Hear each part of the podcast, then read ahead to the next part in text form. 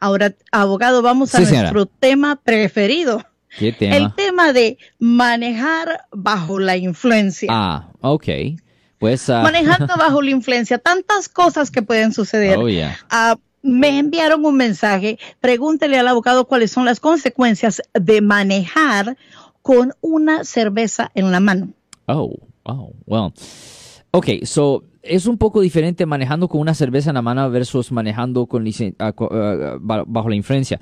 Si usted está manejando con una cerveza en la mano, eso es una infracción, no es un delito, es una infracción. Okay. Pero si usted está obviamente tragando la cerveza, está tomando la cerveza, y si pues uh, le hacen los exámenes de sobriedad y si pueden enseñar que el alcohol estaba impidiendo su habilidad de propiamente conducir el vehículo o si la persona estaba manejando con un nivel de alcohol de 0.08 o más, pues ahí sí es un delito uh, que es de uh, manejar bajo la influencia, bajo el código vehicular sección 23152.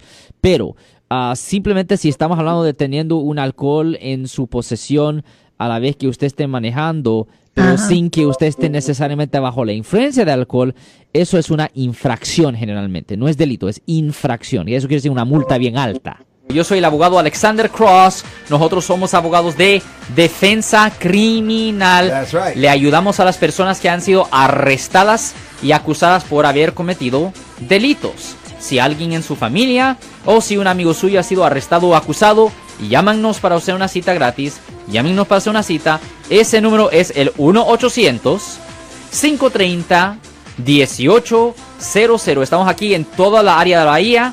1-800-530-1800. Y como siempre, por casos criminales, casos penales, damos la primera cita gratis en nuestra oficina. Siempre estamos aquí todos los martes y viernes a las 12 y 35 respondiendo a sus preguntas con respecto a los casos penales. Y también nos pueden hacer preguntas en nuestra página de Facebook Live. Doctor Alex, abogado de nuevo, 1-800-530-1800, Marco. Bueno, vamos a esta llamada telefónica, pero ya fuera.